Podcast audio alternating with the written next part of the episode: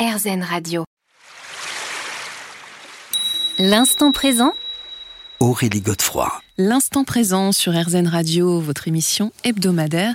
Et aujourd'hui, c'est le docteur Nathalie Gita Babouraj qui nous accompagne. Alors Nathalie, on a évoqué euh, les différents corps dont nous sommes composés, l'importance des sens. Il y a aussi une notion qui est importante dans votre livre, c'est celle des chakras, plus spécifiquement de danser avec nos chakras.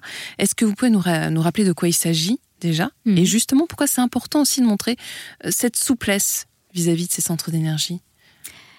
Alors, quand j'en discute avec mes collègues, on va dire scientifiques, c'est vrai que souvent j'ai euh, les yeux qui commencent à s'écarquiller, ouais, les chakras, c'est ésotérique.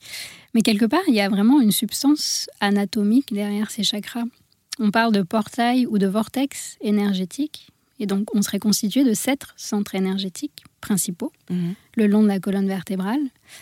Et en fait, c'est un peu les portails entre les différents corps. Le corps physique, les énergies, les émotions, les pensées et les ressources. Et euh, danser avec les chakras, pour moi, dans la santé, selon l'Ayurveda, c'est euh, arriver à sentir les énergies qui circulent entre nos différents centres énergétiques.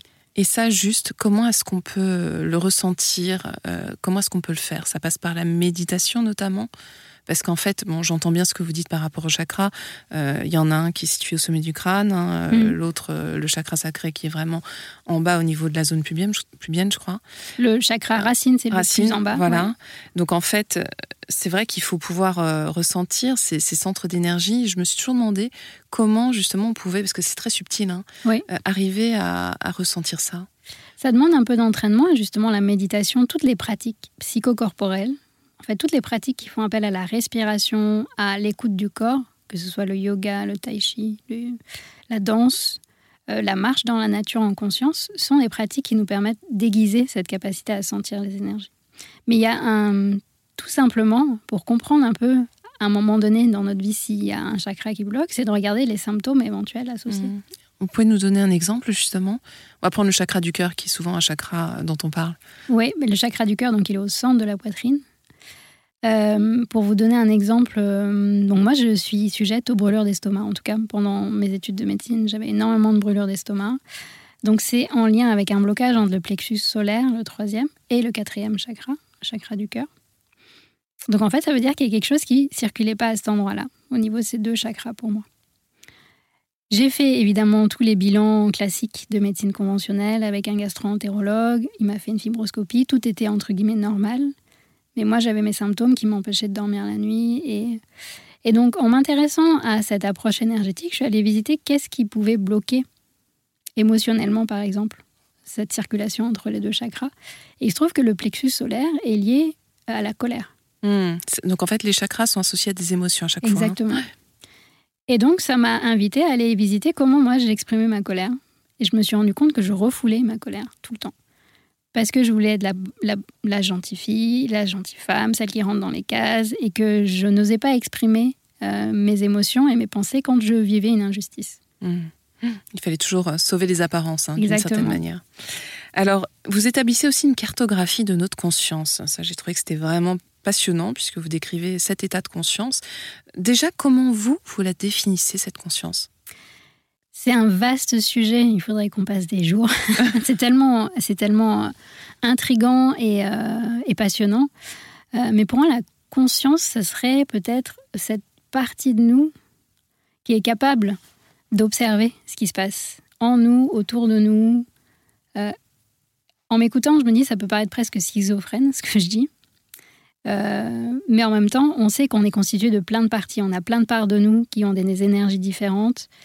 Et, et la conscience, c'est le lien qui relie toutes les parties de nous. Mhm. Pour moi, c'est ça. Et alors, quand vous parlez de ces sept états, c'est quoi, par exemple? Euh, c'est lors d'une de, mes formations avec Deepak Chopra, donc qui est ce médecin indien Oui, Euh, très très connu et très brillant. Oui. ouais, et pionnier en santé intégrative aux États-Unis. Quand il, il m'a donné cette grille de lecture, moi, ça m'a tout de suite parlé. Et pour illustrer, en fait, les, les premiers états de conscience, c'est les états de conscience automatiques qu'on peut avoir en tant qu'animal, puisqu'il ne faut pas oublier qu'on est des mammifères. Et donc, on a un cerveau reptilien qui crée euh, l'état de conscience basique qui est la réponse au stress. Là, par exemple, s'il y avait un lion qui rentrait dans la pièce, heureusement que cet état de conscience nous permettrait soit de fuir ou d'attaquer. Je pense pas qu'on va attaquer. Mais ce qui se passe, là où ça devient anormal, c'est quand on reste bloqué dans cette réponse et dans cet état de conscience, alors qu'il n'y a pas de danger. Hmm. Alors c'est ce que je vous propose d'explorer plus avant dans quelques minutes, euh, Nathalie. L'instant présent Aurélie Godefroy. L'instant présent sur RZN Radio, votre émission hebdomadaire, avec aujourd'hui le docteur Nathalie Gita Babouraj. Alors, nous parlions des différents, euh, j'allais dire, états de conscience. Je ne sais pas si on peut dire ça. Euh, si, quand même. Hein.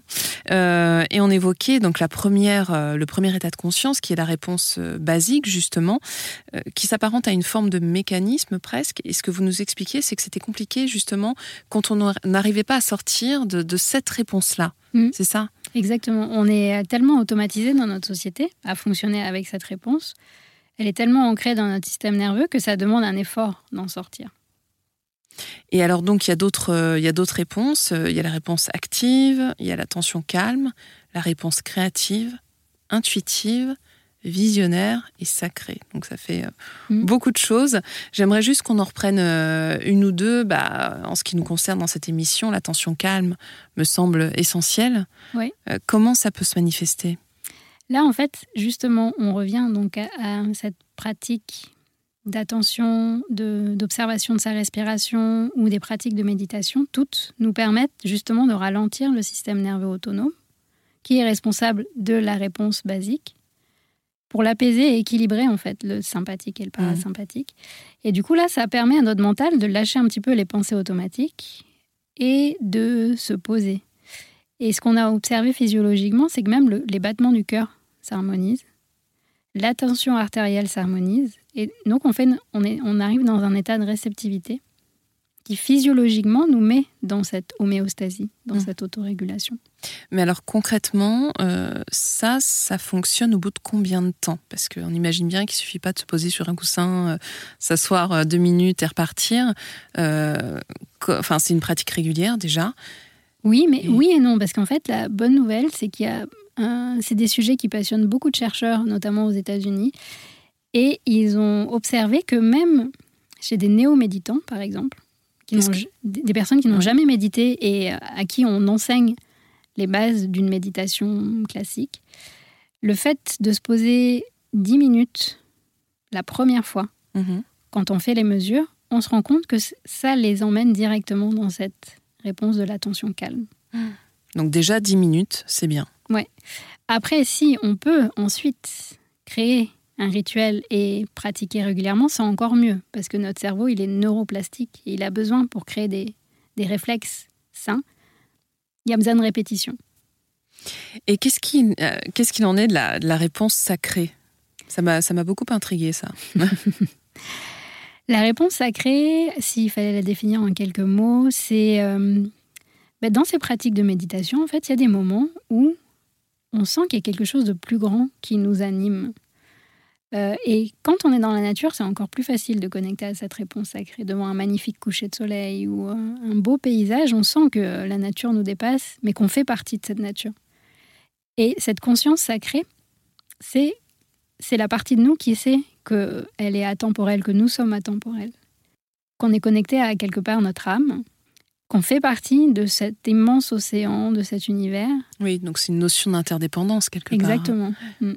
Et euh, vous avez vous-même des rituels justement pour entretenir euh, cet espace sacré? J'en ai vraiment besoin, moi, parce que dans le monde dans lequel on vit et dans mon rythme de vie aussi euh, bien, bien chargé, j'ai envie de dire, j'ai vraiment besoin d'avoir mes rituels tous les matins. Donc je vis en Guadeloupe. tous les matins, je vais dans la nature, je vais me baigner dans la rivière. Euh, je médite, je pratique du yoga. Et le soir, pareil, il y a un temps où je me crée ma petite bulle pour euh, me reconnecter à moi et à cet espace euh, sacré. Alors, vous conseillez d'ailleurs de devenir magicien du temps. Hmm. Ça fait rêver aussi. Mais comment est-ce qu'on s'y prend? C'est un grand sujet, la question du temps, parce que pendant longtemps, donc, j'accompagnais des personnes autour de la gestion du stress et du bien-être. Et la question de l'équilibre entre la vie personnelle et professionnelle, c'est une grande question. On a tous l'impression d'avoir besoin d'avoir des journées de plus de 24 heures. Et en fait, dans cette invitation à devenir magicien du temps, c'est euh, sortir du fait qu'on n'a pas qu'un temps linéaire. les 24 heures dans une journée, c'est une construction humaine. En fait, c'est les Grecs appellent euh, cette temporalité le chronos. Mm. Mais notre corps, il est aussi câblé avec la nature, avec les cycles de la nature, donc il y a d'autres temporalités. Et en apprenant à diversifier en fait les différentes temporalités, ça nous permet de sortir de de la dictature, j'ai envie de dire, du chronos. Même si, bien sûr, on travaille, euh, il fallait chercher les enfants à l'école, bien sûr qu'il y a des horaires, mais de s'offrir des bulles de connexion aux autres temporalités, que ce soit les cycles, que ce soit le temps des synchronicités aussi, euh, Kéros, ou euh, de combiner aussi le. Je parle du numéros dans mon livre. Il faut pas oublier qu'aujourd'hui, on est dans cette instantanéité avec euh, Internet et les réseaux sociaux. C'est à la fois bien, mais c'est important d'avoir conscience qu'on a besoin de s'extraire aussi de cette temporalité de temps en temps. Et on va voir comment dans quelques minutes, justement, en parlant de temps, Nathalie. Mm. L'instant présent Aurélie Godefroy. L'instant présent sur RZN Radio, votre émission hebdomadaire, avec le docteur Nathalie Gita Babouraj. Alors on évoquait le, temps, justement, l'importance de s'octroyer ces bulles, comme vous disiez, pour prendre un petit peu de distance, justement, faire un pas de, un pas de côté. Et ça paraît aussi essentiel dans la médecine que vous, vous proposez, puisqu'en fait, c'est un trio, euh, émotion, corps, temps, qui nous guérirait. Alors, est-ce que vous pouvez nous en dire plus? Comment ça fonctionne? Comment ça s'articule, ces trois aspects? Euh, ben justement, c'est ce que j'ai pas trouvé. J'ai pas trouvé ces réponses-là euh, dans la médecine conventionnelle parce qu'on aborde très peu le champ des émotions en médecine. Et euh, je pense que en tant que soignant conventionnel, c'est des domaines auxquels on quelque part on s'interdit même. On demande de prendre de la distance au niveau des relations humaines pour pas se laisser envahir par les émotions des patients. Donc c'est plutôt justement, encore une fois, dans cette approche intégrative, dans, dans toutes ces approches aussi un peu nouvelles de communication non violente, où on aborde les émotions, euh, que moi j'ai commencé vraiment à intégrer le fait que les émotions, c'était des énergies Hmm. qui nous traversent et qui sont là pour nous dire quelque chose. Oui, c'est des informations hein, qu'il faut Mm. vraiment accueillir. Quelles que soient les émotions, parce qu'on pourrait avoir tendance à parler des émotions négatives et positives, et du coup les négatives, on voudrait les fuir, alors que non, il y a des émotions agréables et désagréables.